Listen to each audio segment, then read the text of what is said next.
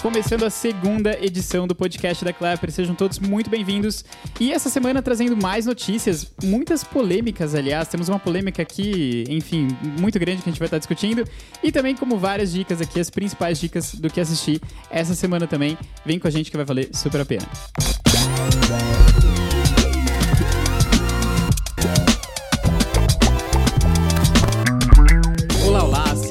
bem-vindos, como eu falei, à segunda edição do Clappercast, o podcast que você precisa para dar sentido às principais novidades da semana no mundo do cinema e entretenimento, com análise das principais notícias e dicas especiais de novos filmes e séries para assistir. Se você ainda não nos conhece, meu nome é Pietro, eu sou cineasta, criador e cofundador aqui da Clapper, e junto comigo está aqui me acompanhando o Luiz, que é jornalista de entretenimento e cultura e também cofundador da Clapper. Tudo bom, Luiz? Tudo bem, sim, Pietro. Bom dia para você, para os nossos ouvintes e telespectadores. Sejam bem-vindos a mais um episódio da, do Clappercast. É, hoje temos notícias bastante bombásticas, né? Bastante polêmicas aí que vão afetar uh, grandes empresas, grandes nomes aí do entretenimento. Então, bora lá, porque hoje, hoje vai pegar hoje fogo. Hoje tem polêmica. Hoje tem polêmica. Aliás, não muito diferente da nossa primeira edição também, né? É... A primeira edição também já foi cheia de polêmica também. Eu tô gostando que a gente tá mantendo um ritmo aqui de só comentar polêmica. Ou é o vai mundo ser... que só tá tendo polêmica vai mesmo o, também. O podcast das polêmicas. É aqui. isso, é isso. Mas vamos lá, vamos logo já, já começar daqui a pouquinho já com a nossa primeira notícia aqui. É, só para quem tá nos assistindo, né? É, vale a pena, aliás, dizer que esse é um podcast que você pode estar tá tanto nos ouvindo aí nas principais é, plataformas de áudio aí da sua escolha, né? Como também no, nos assistindo aqui no uh, YouTube também. A gente está levemente melhorando o nosso cenário aqui aos poucos, melhorando aqui Sim. o nosso setup e tudo mais. Então, vamos lá, né? A gente vai acompanhando, né? É, mas olha, vamos lá, vamos começar aqui. Como né, a gente comentou aqui, assunto polêmico, vamos logo então de cara entrar nele. É, a Disney tá encrencada, né? Assim, a Disney, a Disney tá se problemas. encrencou essa semana. E o que, eu, o que eu gosto é que, assim, quando uma empresa, ela, né, que desse nível, assim, desse gênero que se encrenca, eu gosto, assim, quando ela, ao invés dela corrigir o problema quando ela tem a oportunidade, dela se desculpar, dela voltar atrás, não, ela piora a situação ao é. longo da semana para ela mesma. Eu acho isso incrível, essa habilidade, assim. É, não, mas ela, ela conseguiu. A Disney tá conseguindo cavar um buraco cada vez mais fundo nessa questão, né? Uma questão que envolve, inclusive, lutas sociais, né? E direitos uh, da comunidade LGBTQIA+, né? E nesse, nessa questão, né? A gente também tem aquelas pessoas que veem essa luta por representatividade e falam, não, não quero e tentam uh, barrar esse avanço, né? No caso, nós estamos falando uh, do governo do estado da Flórida, uh, que tá para aprovar uma lei muito muito estranha, que é a que eles estão falando que é a lei Don't Say Gay. Don't ela Say Gay. Foi, uhum. Ela foi apelidada com esse nome, né? Que é uma lei que basicamente vai proibir que conteúdos LGBTs, conteúdos assim dessa temática uh, tanto discussões em sala de aula quanto livros uh, sejam apresentados para crianças. Uhum. E isso está gerando uma puta polêmica, muita gente uh, indo às ruas, indo fazer manifestações a respeito disso, né? E como a Disney entra nisso tudo? Primeira coisa que assim, muitas descobriram, né, que a Disney ela, ela financiou a, a campanha, né? Ela financia a campanha. Ela, é, vários é, gover governadores, assim, sim. né, da Flórida. Vários, vários deputados, políticos, enfim, políticos ali é, da Flórida. Sim, vários políticos, vários governadores, eles são financiados pela Disney, né? Inclusive os parques da Disney. O, o principal parque da Disney acho que tá em, é. tá em Orlando, né? E até quando a gente fala. Justamente, acho que uhum. quando a uhum. gente fala em Flórida, né? E tá aí o contexto todo da Disney, da empresa em si, né? É porque, meu, é a, você, primeiro quando você fala Disney, você já pensa nos parques, pensa ali justamente no parque de Orlando, né, na Flórida. Uhum. Então, assim, é, o tanto de gente que tem empregada da Disney ali, o, realmente assim, o que levanta, né, na Flórida, a, a, o poder da Disney na Flórida é gigantesco. Não, é enorme. E e, e, porque ela tem esse poder muito enorme, ela acaba tendo muito poder uh, para influenciar essas medidas uhum. uh, políticas. Então, a polêmica que começou nessa semana foi quando, em face né, de toda essa questão do Don't Say Gay, uhum. de todos os protestos, uh, eles repararam que a Disney ela estava se mantendo quieta. Uhum. Ela, não, ela não falava nada a respeito disso. E muita gente começou a cobrar a Disney porque ela, de todas as empresas, ela seria aquela que teria o poder para mudar alguma coisa, né? Para chegar nesses políticos, para chegar nesses vereadores, deputados ahn, e influenciar eles a não aprovarem essa lei. Sim.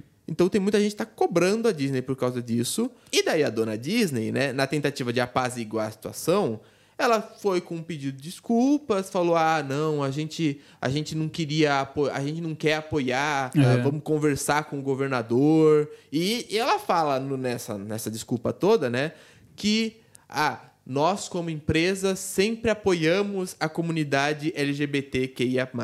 É, é, é é incrível como eles, eles, eles se aproximam de um lado e do outro, assim, eles estão completamente distantes. A gente apoia, a gente tá aqui, as nossas histórias são super diversas e não sei o quê, né? Eles falam um pouco disso também. E de um outro lado, eles estão, tipo assim, né? O, o Bob Chapek, né? Que é o, é o CEO da Disney, o atual CEO da Disney, né? Que fez, escreveu essa carta, emitiu essa carta para toda a, a empresa, né? Depois que já tava rolando ali um certo uma certa complicação dentro da empresa ali, o pessoal reclamando, né? Ele emitiu essa carta, ele fala isso que o Luiz falou, e ele menciona também que, assim, ele acha contraprodutivo é, que a Disney venha a interferir diretamente nesses assuntos, que ela se manifeste é publicamente. Bom, então daí a gente chega de- nessa confusão toda, a gente chega talvez na questão mais recente dessa polêmica toda, né? Uhum. Que o Bob Chapek falou tudo isso, né? E daí os próprios funcionários da Disney, eles falaram, como assim? Isso não tem nada a ver com, não tem nada a ver com o que a gente vive, né? Principalmente funcionários da Pixar, né? Que foi, é um estúdio, foi comprado pela Disney, né? Já faz alguns anos, Já é. faz vários anos que é, é um estúdio associado à Disney, né? E os funcionários da Pixar, eles lançaram uma carta aberta basicamente destruindo todo o argumento do Bob Chapek, falando assim: "Não, vocês interferem, vocês não, vocês falam que vocês são a favor da comunidade LGBT, que vocês defendem essa causa, mas vocês fazem de tudo para barrar ah, relacionamentos LG do, no cenário, né? Uhum, nas histórias. relacionamentos LGBT dentro dos filmes. Uhum. Ah, inclusive, isso levanta uma questão que foi muito assim, uma- um debate que foi muito ativo no ano passado, que é a respeito da animação Luca. Uhum. A animação Luca que está concorrendo ao Oscar de melhor animação também, Uhum. né? Ah, a história, basicamente, são dois, são dois monstros marinhos, né? Que quando eles saem do mar, eles. Quando eles saem da água, né? Eles se tornam humanos e daí eles tentam ah, viver numa É, vila. explorar, italiana. né? Eles querem explorar aquela É. vila italiana e tudo mais Sim, ali, é. E eles- sem deixar escapar o segredo deles. Sim, é. E eles são muito amigos, eles são muito assim, eles são muito conectados. Próximos, vê- né? É. E você vê que assim, tem uma certa. ah, Muita gente levou esse filme para um certo lado de ser uma temática LGBT, de querer Olha, ser uma temática LGBT. eu Até, pela, até pela coisa assim de. eles estarem se escondendo, eles esconderem sua real identidade numa sociedade que, se descobrir quem eles são, vai julgar eles, vai caçar Uhum. eles, né? E o próprio fato é que, assim, eles têm muita. Os dois personagens principais, são dois meninos, né? Tem muita química entre si. O Uhum. relacionamento deles é muito interessante. É um relacionamento que fica mais na amizade, né? Ah, mas que às vezes parece que tá. Sabe quando parece assim, eu tô querendo entrar no território ah, LGBT, E ao mas- mesmo tempo eu não coloco um pé ali completo, né? é, então. E, sinceramente, isso assim, levantaram do Luca, que acho que foi a questão, o, o filme mais recente a ter essa Uhum, questão, sim, né? uhum. Mas se você pegar, ah, são vários os exemplos ao longo da história da Disney. Ah, não só na Pixar, mas, por exemplo, na Marvel, Uhum, a gente sim. tem diversos exe- exemplos em que, a, em que a Disney vira e fala: olha, gente. Vamos colocar nesse filme o primeiro personagem ah, realmente LGBT do universo Marvel. Daí você vai ver, é, desculpa para atrair público, não, não tem, não Uhum. Nem tem tem nenhuma uma cena, dimensão, né? né? Não- às vezes nem tem uma cena que Uhum. é LGBT, e quando tem, é uma cena pequenininha que não interfere em nada no personagem. Uhum. Sim, não Eu tem uma lembro- dimensão mesmo o Eu personagem. lembro, né? inclusive, uma cena que eu achei ridícula, que foi no último Star Wars, foi no Ascensão Skywalker, que tem, no finalzinho, tem duas personagens assim que são coadjuvantes totais, elas praticamente não têm importância nenhuma na série, só que elas vão lá, elas se abraçam, elas se beijam. E daí eu falo, e, e assim, eu lembro que a Disney fez um certo marketing que ia ter, a ia ter as primeiras personagens LGBT do universo Star Wars, assim, confirmados, assim. Ó, e daí foi isso, sabe? Eu fiquei tipo, é, tá, ok. Porque é isso, sabe? Eu, eu acho que tem a questão que não basta ter só a a- eles estarem lá. Tem que ter uma discussão, tem que ter uma importância para aquele relacionamento, sabe? Aquele, ele tem que valer alguma coisa, não pode ser só para uh, que eles falam queerbaiting, né? Uhum, Atrair, o- atrair uhum. dinheiro da comunidade. Uhum. Olha, eu vou dizer que assim, os caras estão atrás de dinheiro puramente, e eu acho que até todo esse, esse lance todo ali do desse comprometimento, né, com, com essa essa questão LGBT eh, e tudo mais, eu acho que é realmente assim uma falta de, assim, eles não querem é, é visar realmente o dinheiro, eles não querem se meter em nada que seja minimamente político, eles não querem, assim, sabe, é, defender um lado ou mostrar realmente um compromisso com uma comunidade. E eles ficam nesse meio termo o Não, tempo sim. inteiro porque É, sim, você vê que é uma empresa que, assim, ela. Ela tem, eu digamos assim, ela tem, digamos, uma raiz muito conservadora É, desde o uhum. começo e ela se fundamentou nessa raiz. E agora, é, ela não quer abrir mão dessa raiz, só que ela vê que os tempos estão mudando. Então, justamente, ela tenta. é, ela não tenta mudar e entrar nos novos tempos, ela tenta convencer o público de que ela mudou e Sim. está dentro dos novos tempos. sem necessariamente E estar, isso, né? é, isso é ridículo, porque fica. é, sabe, é uma empresa que realmente, se você vê, se eles tivessem realmente essa coragem, é, eles poderiam mudar muito a, a maneira como essas comunidades são vistas, né? Como a comunidade LGBT é vista na sociedade atualmente. Então, você colocar a matemática LGBT num filme de crianças, assim, ah, obviamente não vai ser um filme que vai ter cenas sexuais, coisa assim. É um filme que vai mostrar uma coisa mais calma, mais, mais assim, leve, mas abordando esses temas, a criança ela já começa a entrar em contato, perceber que, na verdade, isso é normal. Sim, Essa é normaliza, toda- né? Uhum. Essa é a luta toda do, do movimento, sabe? É pra normalizar as relações LGBT. Ahn, então, assim, a Disney não querer dar esse passo mostra, assim, que ela realmente, por mais que ela tenha de disfarçar, ela ainda é uma empresa extremamente reacionária Uhum, e reativa. Não importa o quanto, assim, e, e é o que você falou dos novos filmes, né? Eu acho ridículo essa nova linha de adaptações live action, né? Porque assim, eles pegam filmes, eles fazem uma adaptação que não é necessária, ah, só que vamos mudar isso aqui pra dar a intenção que nós somos feministas, que nós somos a favor da comunidade LGBT, que nós somos antirracismo. Então daí eles fazem uma coisa que é extremamente superficial, rasa, não vai pra nível nenhum, sabe? Não, não provoca, não dá essa sensação de algo ah, De um comprometimento um mesmo, né? Não existe um, comprometimento. Um não querem- comprometimento, uma com a comunidade mesmo, com as diferentes comunidades, né? Não existe isso É. realmente assim. É uma é uma busca realmente ali por qualquer tipo de lucro, sem causar nenhum tipo de polêmica para eles, porque isso poderia sim. também trazer algum tipo de perda, entendeu? E, e é engraçado que, assim, por não querer causar essas polêmicas, eles trazem polêmicas pra eles. Eu eles causaram isso, talvez a maior de todas. Eu acho isso é, é hilário, sabe? Eles tentam fugir da questão,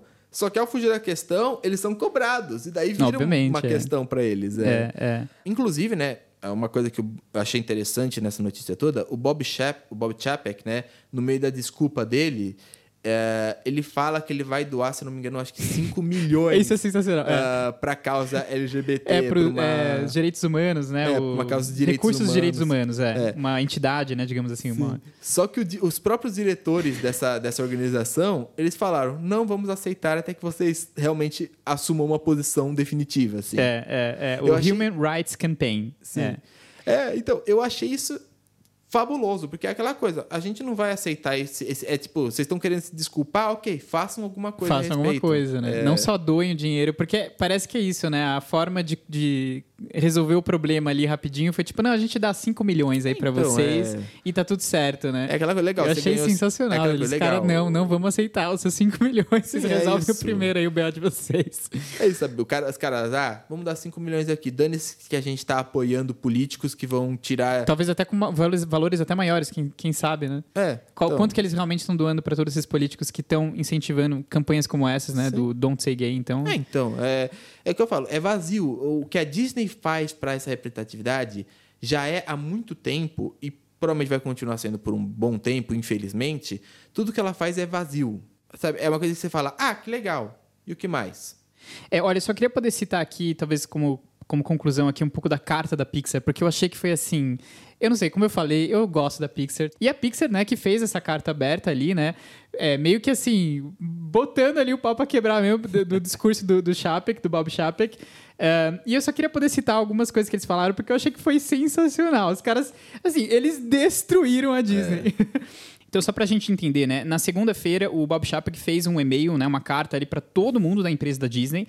É uma carta intitulada Nosso Compromisso Inabalável com a Comunidade LGBTQIA+. Esse é o título da carta. Então, a Pixar começa a carta aberta deles, né? Falando, o e-mail de segunda-feira, nosso compromisso inabalável com a comunidade LGBTQIA+, tocou o vazio. Ela começa com a afirmação de que a Disney tem longa história de apoio à comunidade LGBT, mas os próprios parques da Disney não receberam oficialmente a parada gay até 2019. É, é recente isso. E ele ainda cita, somente acontecendo em Paris. É, a Disney tem também um histórico de acabar com eventos de orgulho LGBT criados por fãs nos parques, até mesmo removendo casais do mesmo sexo de dançarem juntos na década de 80. Além disso, a Disney começou também a capitalizar o orgulho LGBT em 2018 com a coleção Mickey do Arco-Íris, ao mesmo tempo em que não utilizou termos como LGBTQIA+, e nem mesmo apresentando explicitamente peças LGBTQIA+, como os pins de bandeira de orgulho, uh, até 2021. Ou seja, aí eu acho que entra muito no que você falou, que é essa questão assim, eles querem de alguma certa forma, né, colocar isso no mercado, capitalizar, né? Então eles lançam toda uma linha de produtos ali com a, a bandeirinha e tudo mais, assim, mas sem rotular, digamos assim, sem deixar explícito que aquele é um, produto, um produto LGBT. Sabe assim? É. Tipo assim, eles disfarçam, olha, tá ali, você quer comprar. Mas a gente não vai falar eu... que é LGBT, sabe assim? É, e vale a pena, só, só dizendo aqui, complementando, né? Em relação à notícia, que realmente assim, a maior polêmica mesmo foi que a Pixar né, deixou bem claro através dessa carta de que eles estão sendo censurados lá dentro. Então, só para citar aqui a, na carta, nós da Pixar já testemunhamos pessoalmente histórias belíssimas, cheias de diversidade, mas que voltam das revisões corporativas da Disney reduzidas a migalhas do que antes eram. Quase todo momento de afeição gay é cortado a pedido da Disney, independentemente de quando há protesto tanto das equipes criativas quanto da liderança executiva da Pixar. Mesmo se a criação de conteúdo LGBTQIA+, pudesse ser a resposta para corrigir as legislações discriminatórias no mundo, ainda assim estamos sendo impedidos de criá-las. Porque o Bob Chapek fala isso na carta, né? Ele fala que ele acha que a Disney se manifestar publicamente seria contraprodutivo mas que o maior trabalho deles, né, da Disney enquanto empresa, acontece nas histórias que eles contam e tudo mais. e justamente assim, né? É, então, justamente a equipe da Pixar falando aí que mesmo se a gente levar esse argumento adiante, né, de que a gente, de ok, vamos contar as histórias e tudo mais, nem isso a gente está conseguindo porque vocês estão impedindo. É, então, então, assim. É você fala, é da boca para fora. É, é, da boca para fora. É para esconder o que eles realmente são. É, é. E, bom, vale a pena dizer que até o momento dessa gravação não houve muito bem um, um assim, um, uma conclusão, né? Ou assim, o que foi feito até agora, o CEO do Bob Chapek, ele ofereceu lá, que nem a gente falou, 5 milhões, né? Que foram recusados. Mas, é... de novo, não houve nada grandioso até agora. Até o momento não houve é. nada muito grandioso assim. Eles vão se reunir com alguns políticos. É, eles anunciaram que eles vão se reunir com o governador é. do, do, estado uh, para tentar não para tentar evitar que essa lei passe. Uhum. Uh, é o que eles estão dizendo, né? Tem, é. tem que esperar essa reunião acontecer para ver se vai dar frutos. A questão é que, assim, eu duvido muito que eles vão... Que, sim, se eles chegarem lá e só falarem... Ou, oh, não, não aprova essa lei não, por favor... É, não, não, vai dar nada. Não vai dar nada. É, né? não vai daí, dar nada. Só que daí eles podem falar, ah, bom, nós tentamos, gente. Nós não, e justamente a cobrança toda tá nisso, né? É uma lei que surgiu na Flórida, né? Que uhum. começou a ser passada ali. E a Disney, com todo o poderio que eles têm naquela região, não fez nada. Não teve uma menção pública de que. Nem, nem para mencionar publicamente de tipo, olha, não achamos que isso seja certo. É. Nada, não houve nada, sabe? Assim, então é realmente loucura. É, bom.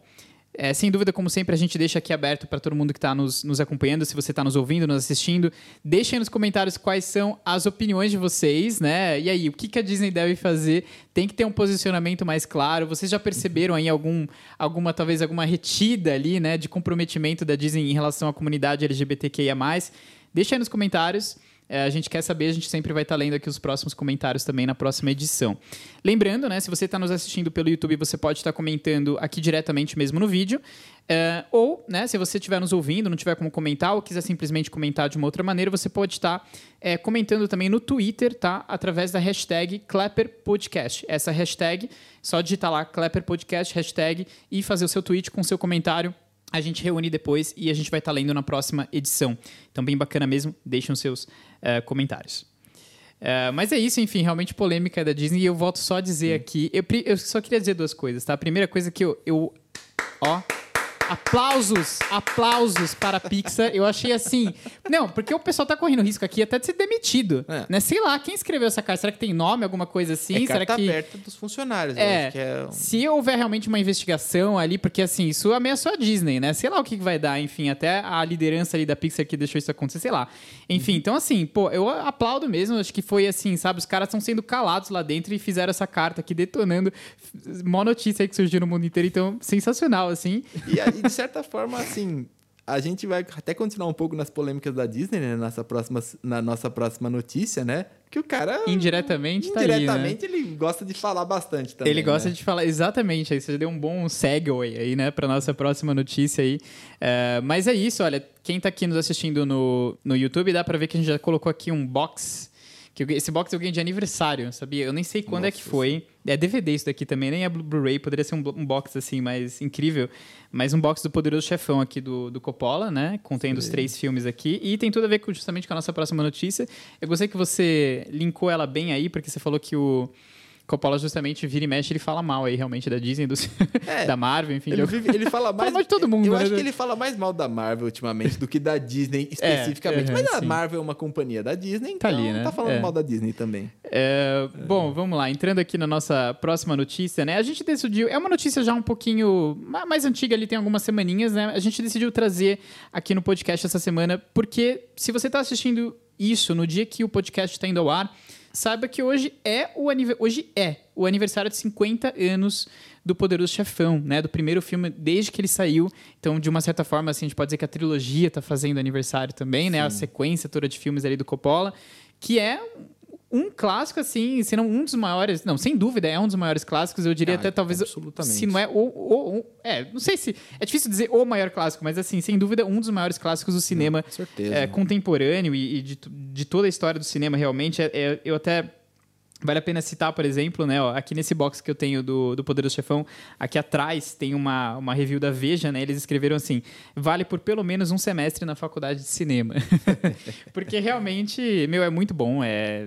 E assim, né, antes da gente falar um pouquinho do Coppola, Vale a pena dizer que, devido aos 50 anos é, né, do, do filme né, original, da, do, da primeira parte do, do Poderoso Chefão, é, houve uma restauração que aconteceu com o próprio Coppola. Ele mesmo supervisionou essa restauração. Tá lindíssima a restauração. Eu não, eu não pude assistir, eu só vi o trailer é. da restauração por enquanto, mas tá muito legal. E, assim, para quem.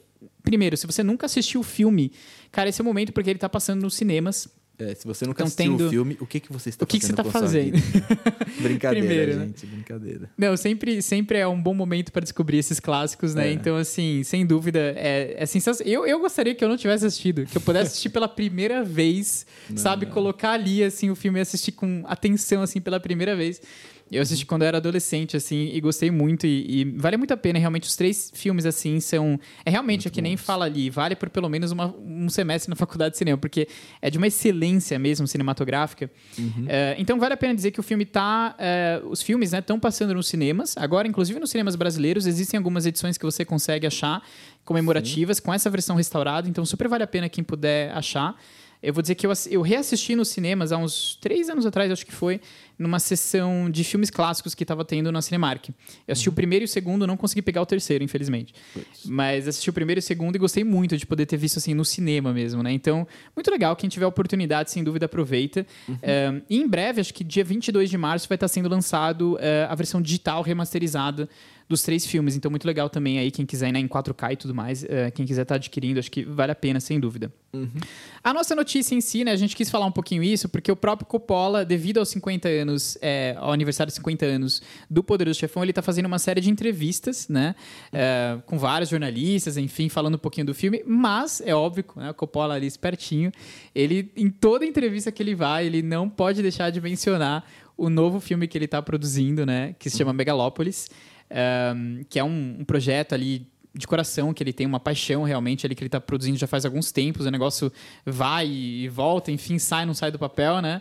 E enfim, está realmente assim se direcionando cada vez mais proximamente ali de uma produção mesmo, né? É. É, e o Coppola, né? É, essa é a notícia realmente. O Coppola ele não conseguiu achar um financiamento, ele teve dificuldades para achar um financiamento, e no final ele vai retirar do próprio bolso mais de 120 milhões de dólares do próprio bolso, ele financiando o próprio filme inteiramente, é, para poder produzir o Megalópolis. Então, você fica assim, né? A gente falando Eu aqui da acho- grandiosidade do cineasta, né?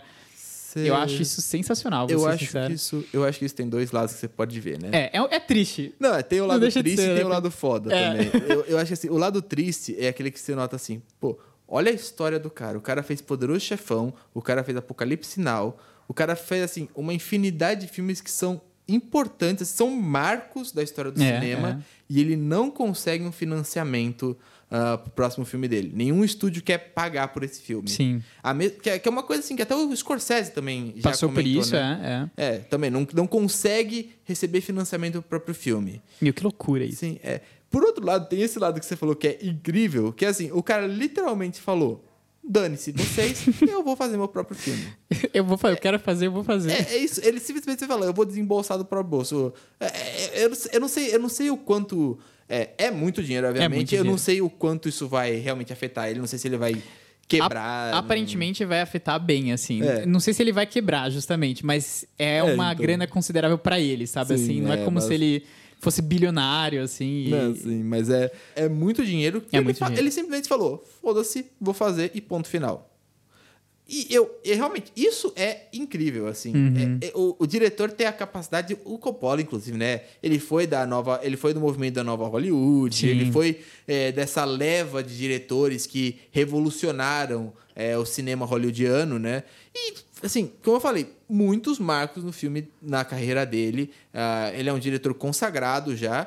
E é interessante, é, eu adoro ver que, assim, aos 82 anos de idade, quase 83, né, Uhum, praticamente, ah, que faz aniversário em abril, né? Então, É, quase daqui a 83 pouquinho. anos já.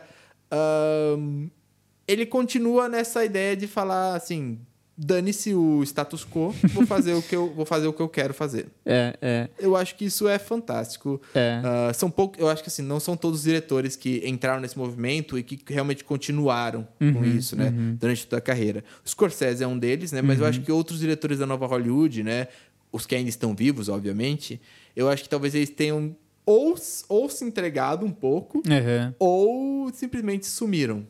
É, eu sinto isso também, é engraçado. E eu acho que assim, o que é interessante do Coppola, eu acho, né, dele voltando agora, é que eh, realmente assim, parece que existe um comprometimento muito grande. Eu, eu gosto assim um pouco dessa, dessa história que ele tá carregando assim, que é tipo assim, alguém que, meu, não- assim, quando você pensa realmente em, em termos de ser um cineasta, de ser um, né, alguém brilhante, um gênio do cinema, você- é, assim, o cara sem dúvida ele tá nessas definições, o cara é, meu, sensacional mesmo.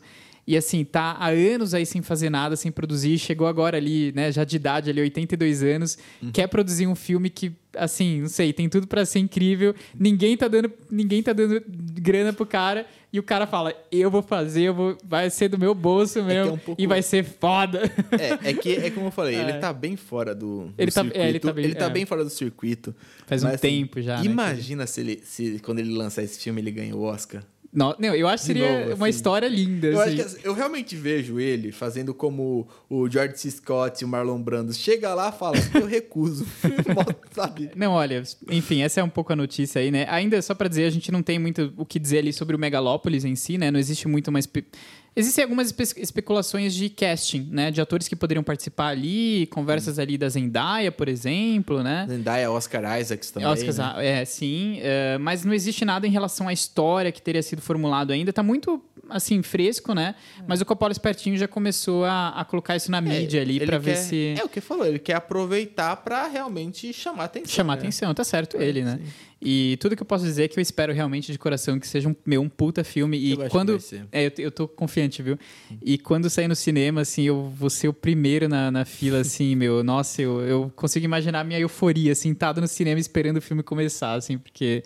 eu já, ser. até o nome, né? Eu gostei do nome, Megalópolis, sabe? assim, Nossa, parece ser alguma coisa. É, é um, é um título que, assim, in- induz a gente a pensar em algo realmente algo grandioso, grandioso, é. né? E eu realmente espero, assim, o Coppola, o que eu falei, o Coppola, é, ele é um daqueles diretores que, mesmo quando ele faz um filme ruim, Uhum. ainda assim o filme é bom, Ainda assim. sabe? é, não tem como ser É, ruim, ruim. os piores como ser. filmes deles ainda são melhores do que a maioria dos filmes que circulam por aí. O que dá ele um, enorme direito de criticar a Marvel, criticar a Disney, criticar o Duna, criticar tudo que ele É, ele criticou Duna também. Ele critica é. tudo. Ele tá. É, ele tá numa fase meio assim, é, pô, agora eu vou falar tudo mesmo. Tá tô, velho tô, tô também, ranzinza tá- é, mesmo, tá vou ranzinho. falar mesmo. Ele tem, ele tem esse direito. Ele Ele, ele esse direito. conquistou esse direito com muito suor. Bom, essas foram as notícias que a gente separou aqui nessa semana, né? Vale a pena dizer também, é, no episódio passado, né? Quem tá nos assistindo agora, de repente não assistiu o episódio passado, muito bacana também, foi o nosso primeiro episódio ali, a gente ainda começando um pouquinho, se acertando, né? Acho Umas que coisas ainda um pouco fora do eixo. Fora né? do eixo, exatamente. Mas a discussão em si acho que foi muito legal. Comentamos ali sobre o boicote do cinema russo, uma discussão bem calorosa. E também sobre, mais uma, né? Além dessa polêmica também do boicote do cinema russo, falamos também da polêmica ali é, do filme Ataque dos Cães e de uma fala, no caso bem polêmica, do ator Sam Elliott. Enfim, vai conferir, tá lá que acho que Eu vale só, super a pena. eu só gostaria de dar um update na É. questão do- dos boicotes à Rússia, né? Sim. Que recentemente surgiu a notícia de que o Putin estaria ah, afrouxando, né? Amenizando as leis antipirataria no país. Pra superar esses boicotes culturais. Caramba! Não sabia disso. É o famoso assim, ah, não vamos ver. Ah, ah, a gente vai continuar vendo. Vamos ver por meios. Vocês não, vão- vocês não vão ver The Batman nos cinemas, mas vocês vão ver. vocês vão ver no streaming. Caramba, essa eu não Ai, sabia, até Deus, vai isso. ser- vai ser Nossa engraçado. senhora. Você vê que assim, ele, ele, ele faz de tudo, mas não larga a mão. Ele não larga a mão da- de, de parar a guerra, né? Enfim, tá lá o, o episódio, quem quiser conferir um pouquinho mais. Se você estiver aqui no YouTube também, tem um card aqui em cima também para você poder assistir diretamente também. Mas vamos lá, vamos falar agora um pouquinho das dicas da semana, né? O que a gente tem assistido aí essa semana que super vale a pena também dar algumas dicas legais. E, enfim, vale a pena dizer que a Clapper, o objetivo principal da Clapper é esse, né? Poder dar é, várias dicas ali com curadoria, né? A gente tem um algoritmo muito bom, mas assim, a nossa curadoria realmente, eu vou, olha, eu digo assim, tudo bem, eu sou suspeito pra falar, né? Porque eu tô aqui dentro, etc. Mas assim, olha, eu acho que a curadoria da Clapper é sensacional mesmo, assim, a, a, a lista, as listas que a gente faz, os filmes que a gente separa, as séries, são incríveis. É, a gente acabou de fechar a nossa listinha de março também. Então, se você, né, a gente tá ali no meio de março, enfim, né, tem muita coisa pra assistir, coisas que já saíram no comecinho ali das, das primeiras semanas, enfim, quem estiver procurando alguma coisa pra assistir, tá o link aqui embaixo também é, da nossa listinha das melhores estreias e lançamentos do mês de março, tá? Os melhores filmes e séries estão aqui embaixo. E assim, o legal é que a gente sempre tenta pegar coisas, tanto coisas que estão saindo ali que são um pouquinho mais óbvias, né? Que todo mundo até tá sabendo, a gente menciona elas também porque valem a pena, são grandes lançamentos.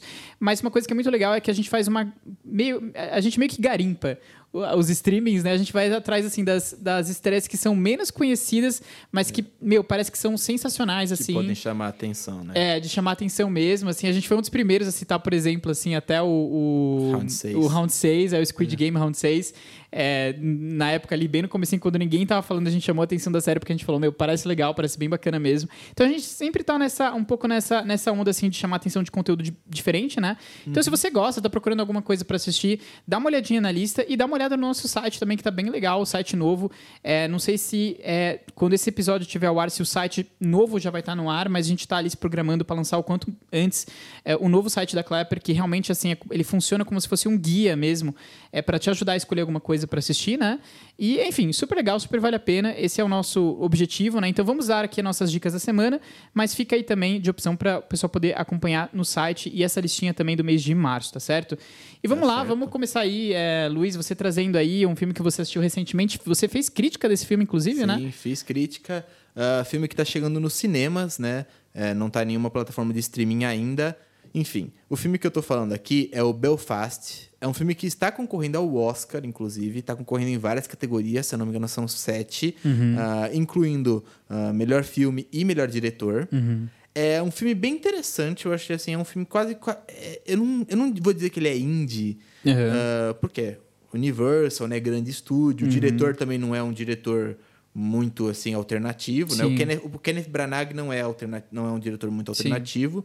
Ah, mas o filme tem essa pegada Mais um intimista, pouco- talvez? É, ele é, uma, ele é mais intimista. É um filme mais intimista, tem uma pegada mais ah, subjetiva, uma pegada mais pessoal, assim.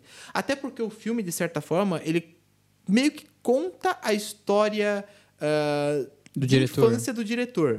É, é diretor que veio... da- o Kenneth Branagh é irlandês, né? Ele, ele tem essa raiz irlandesa, né? Ele conta um pouco como foi é, assim, como era a vida na época que ele era uma criança, né? Sim. Um, então o filme, assim, o, o, Belfast, ele se passa no ano de 1969, uh, na cidade de Belfast, né, uhum. né, na Irlanda do Norte, uh, e ele acompanha o Buddy. O Buddy ele é um garotinho normal, ele gosta de brincar, ele é, ele é, ele é filho de uma família de protestantes uhum. uh, que vivem num bairro, né, numa rua, onde a maioria das famílias é católica. Sim. E isso é um, isso é um detalhe importante, porque justamente naquela época estava acontecendo muitos conflitos uh, entre católicos e protestantes na Irlanda. E assim, o filme até aponta para isso, assim, tem momentos assim de real violência assim de um grupo contra o outro, uh, querendo realmente expulsar esses grupos, o, o outro grupo da Irlanda, assim, da, da, região. Então, assim, é, é realmente assim, mostra realmente a vida dele, assim, tendo uma infância numa família que é uma família de, de proletários, né? uma, uhum. família de proletariado, né? Então, não é uma família muito rica, é uma família que tem que se esforçar muito para conseguir viver. O pai dele vive fora de casa, né? Ele trabalha na Inglaterra, então ele passa duas semanas sempre fora de casa, ele, uhum. ele, volta por um final de semana e depois viaja de novo, né? Sim. A mãe é aquela pessoa que assim é muito apegada à comunidade dela, ela faz tudo para ajudar o, o, povo da comunidade, para ajudar a própria família, né? Só que ela, obviamente, você vê que ela tá sobrecarregar, sobrecarregada uh, sozinha com dois filhos, Sim, né? Uhum. Um, e no meio disso tudo também tem os avós, que já são já estão aposentados, né? Vivem uma vidinha mais uh, relaxada e acabam atuando meio como, digamos assim, um, um porto seguro pro garoto, né? Sim. E quando ele quer fugir das tensões familiares, ele vai, fica com a avó, com o avô, recebe algum, alguns conselhos dos dois, né? Uhum. É aquele filme que, sabe, acompanha o cotidiano do personagem. Até por isso mesmo que eu falo que ele parece um pouco até independente, um pouco indie, sabe?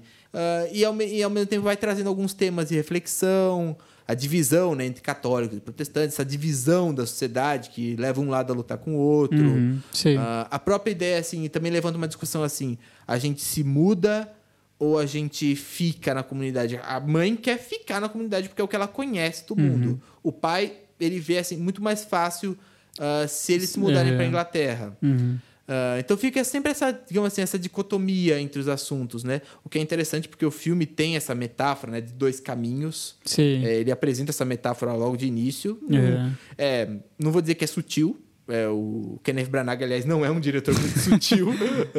É, tô, uma coisa que eu fiquei muito curioso é justamente assim, justamente por isso, assim, né? Ele é um diretor que, ah, inclusive, né, recentemente, junto, junto com Belfast, ele acabou de lançar o Morte no Nilo. Morte no Nilo, que já é um filme assim se você falar que é do mesmo diretor, esses dois é. é você fica. Oi? Como assim, né? é, né? Porque. Então eu queria. Eu achei curioso, assim, até ele ter sido indicado pro Oscar, eu não assisti o filme ainda, uhum. mas o que me deixou curioso é, é entender como é que ele conseguiu traduzir todo esse universo, né, pra esse lado mais intimista. Assim, é, se então, ele fez, sabe? É o que ele... eu falo, você vê que é uma jornada bem pessoal. Ele, uhum. tra ele trata isso como uma jornada bem pessoal, mas daí que entra realmente. Eu sinto que a forma como ele uh, explora as mensagens, ela não tem aquela sutileza, digamos, de um que um diretor independente, mas Sim, independente que realmente poderia, faz isso, né? É, poderia tem trazer. Eu acho que assim, ele deixa as coisas um pouco óbvias, uhum. mas não é algo ruim. Sim, não uhum. acho que seja algo ruim. O filme em si é uma boa experiência. O filme é uma boa experiência. Eu vou dizer que assim, é uma experiência até eu até dei o selo, né? O selo Sessão da Tarde, né? Porque eu acho assim, não, não é uma coisa ruim, é aquele filme que você consegue sentar, assistir, relaxar. Você pode pensar sobre o filme, você pode só curtir, ver assim o drama familiar, né? Uhum. Mas uma coisa que eu achei muito engraçada nesse filme, que é até um ponto que eu levantei na minha crítica, né? É assim, quanta, a quantidade de indicações que ele está recebendo é até anormal para um filme com essa tomada mais. com esse tipo de tomada, com, esse, com essa pegada mais intimista. Uh, só que tem uma questão. O filme, em vários momentos, ele faz referência a filmes e séries dos anos 50 e 60. E filmes e séries, assim, clássicos daquela época. É. Que é uma coisa que Hollywood é... gosta. Gosta. Ela vê e fala: opa, gostei, toma uma indicação. né? E daí, assim, eu acho que me deixa um pouco assim preocupado que assim, esse filme vai acabar levando vários Oscars. Tô com medo até que leve o Oscar principal. Uh, por causa dessas referências, dessas homenagens que ele faz ao cinema hollywoodiano dos anos 50 e 60, né? Mas fora isso, eu acho que é um filme bom, assim para quem gosta de dramas familiares, uhum. que, e assim, tanto drama familiar quanto drama de época, eu acho que é um bom filme. Não, bacana, sem dúvida. Eu vou dizer que eu, eu quero ver, eu fiquei bem curioso para esse filme. Então, sem dúvida, eu vou, estar assistindo, né? E, bom, eu falei isso até na edição passada, mas, enfim, assim como tudo que a gente cita aqui de referência de filme, enfim, etc., a gente citou aqui o Poderoso Chefão e tudo mais, sempre tem os links aqui embaixo também para o pessoal poder acompanhar, né? Então, deixando aqui embaixo o link também na descrição do podcast, ou quem estiver assistindo no YouTube também, no, na descrição do vídeo, tanto para o link do filme mesmo, né? É, como também a crítica que o Luiz escreveu, tá aqui também, é, é linkado também aqui na, na, no, no podcast, tá certo? Para você poder estar tá acompanhando também. E vamos ver no que vai dar o Oscar, né? É. Uma breve chamada do Oscar aqui é que a gente, é, esse ano estaremos cobrindo o Oscar, certo? Então, Sim. estaremos aqui ao vivo falando do Oscar. Você pode aí estar tá nos acompanhando, deixar ligadinho ali do lado a live do Oscar e, e, a, e do outro lado a nossa live, né? Quem quiser nos acompanhar. É, estaremos aqui ao vivo comentando o Oscar uhum. é, nesse domingo, dia 27, correto? Sim. A gente ainda vai divulgar os horários, tudo certinho, né? Quem quiser ali ficar sabendo, etc., dá uma olhadinha nas redes sociais da Klepper, é, que você pode achar todas as informações por lá, tá certo? E fica então, né, a dica aí de Belfast, então, para assistir nos cinemas aí, concorrendo a sete Oscars. Sim. Bem bacana. Vou falar então agora da minha dica aqui também, uh, essa semana. É uma dica que, assim, eu acho que estreou, deve ter estreado a terceira temporada dessa série, né? Há umas duas semanas mais ou menos, mas eu tô trazendo agora porque uh, não assisti nada que foi, assim, novo agora, que me chamou muita atenção. E eu acho que essa série ainda tá nova, assim. E o que eu acho que é legal é que pouquíssima gente conhece, sabe assim? E é uhum. sensacional. De verdade, assim é uma das. Eu diria que é uma das melhores séries de comédia da atualidade. Eu gosto Nossa, demais, demais mesmo, assim. E eu tô falando de What We Do in the Shadows, né? O que fazemos nas sombras. Eu não sei se ela tem tradução em português, mas enfim, acho que o nome realmente é esse, What We Do in the Shadows, traduzindo livremente O que fazemos nas sombras, né? Uma série muito curiosa. Ela na verdade é originária de um filme Uhum. É um filme que foi dirigido, escrito, dirigido, produzido pelo Taika Waititi, né? Agora ele tá super famosão, etc. É. Mas uh, na época que ele lançou esse filme, ele era mais desconhecido, é, era mais indie mesmo, assim. E o filme é muito criativo, você racha de rir, a história, assim, super original. É como se fosse assim, sabe, é, The Office, ou Modern Family, Parks and Recreation, que tem essa, essa pegada ali de um falso documentário, né? É, mockumentary. O, um mockumentary, é. O filme segue essa, esse estilo né, de filmagem, então é como se fosse um falso documentário, uhum. gravando a vida de três vampiros que moram juntos, eles são roommates na Nova Zelândia. É sensacional, assim. E a história atual. Só a premissa, só, só a premissa, premissa, já faz você rir, né? É, é muito bom. É. E ainda tem um. São três vampiros e tem o quarto vampiro, que é tipo o Nosferatu, assim. Só que ele, ele é tão velho que ele tá decaindo, assim. Ele tá, tipo, no porão do porão do porão da casa, assim, definhando, sabe? Que ele não pode ter um pingo de luz, assim. E é, é, sensacional, assim, são, são os três convivendo juntos, eles, eles são roommates, né? E, e, assim, é interessante porque a série pega, tanto o filme quanto a série, né? O filme também, que, que foi realmente originário ali, ele tem esse conceito que é um pouco assim, o que aconteceria, né? Esses vampiros que são super antigos, né? Eles chegam agora nos anos 2000, sabe? Assim, com toda a sua, sabe, assim, a sua glória de modernismo e tudo mais, como é que esses vampiros se encaixam na sociedade, né? Então é interessante porque, de um lado, eles são vampiros mesmo, eles precisam tomar sangue e tudo mais, e por um outro, tem toda um, um, uma certa brincadeira, assim, que rola desses vampiros modernos, assim, sabe? De 300 anos de idade e que agora tem que lidar com a modernidade, né? Digamos assim. Então, até na série que tá aqui, para quem está assistindo no, no YouTube, dá para ver aqui na nossa TV, tem o destaque aqui de um personagem que está passando, que ele, ele meio que simboliza como se fosse o Vlad, o empalador, sabe? Um, um personagem histórico que realmente existiu, né? E que existe um pouco essa essa, uhum. esse mito de que ele seria né, uma origem ali até pro Drácula, de vampiro, né? Porque o cara matou muita gente, assim, né? Então ele meio que impressiona esse personagem. Só que é engraçado que, assim, ele foi durante anos, né? Aquele imperador cruel que matava milhões de pessoas. E agora ele é, tipo assim, super soft, assim, sabe? Ele, tipo, ele cansou, ele tá cansado de... Então ele, assim, ele é todo durão, mas ele tem essa coisa de enfim, é super engraçado, vale muito a pena. Você racha de rir e volta a dizer, eu acho que é uma das melhores séries de comédias da atualidade.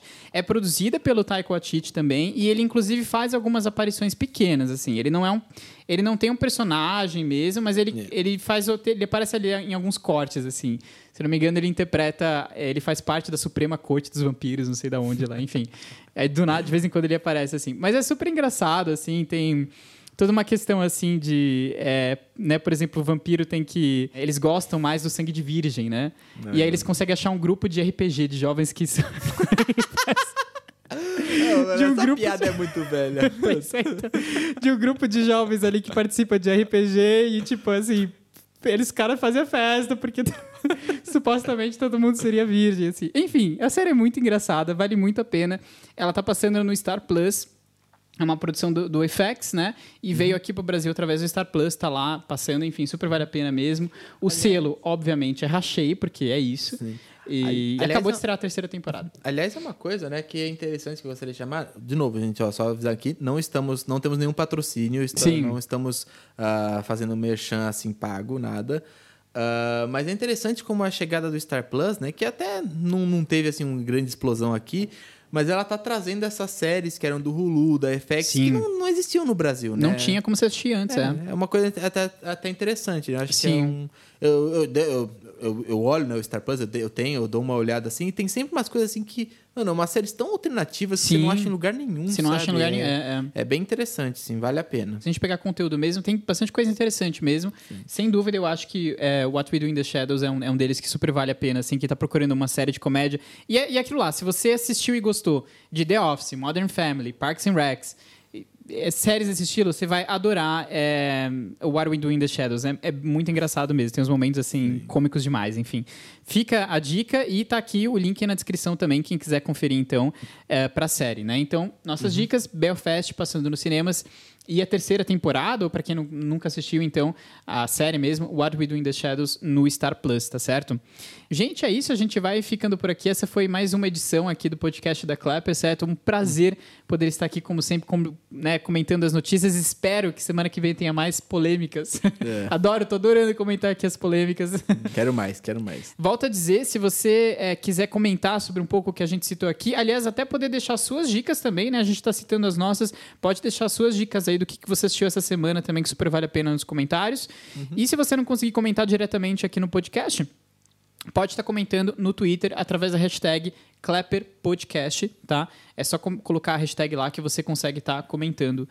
Ou, inclusive, também mandando um e-mail para contato.clepper.com.br, tá certo? E o último convite, é claro, é de conferir o site. O site novo que a gente está fazendo aí tá super bonitão, então clepper.com.br. Você pode estar nos seguindo também nas redes sociais, tem Instagram, Twitter, enfim. A gente está começando aqui com o YouTube também através do podcast, né?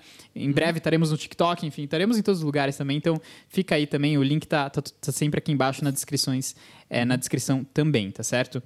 E é isso, foi um prazer. Muito obrigado a todos que nos acompanharam e até a próxima semana. Obrigado, pessoal. Obrigado, Pietro. Ah, espero realmente que a próxima semana tenha notícias interessantes, tenha suas polêmicas também, né? Vivemos pelas polêmicas. Ficamos por aqui. Até a semana que vem. Assistam filmes, assistam séries. ah, e compartilhem com a gente que vocês gostam de assistir. É isso. Valeu, galera. Tchau, tchau. Tchau.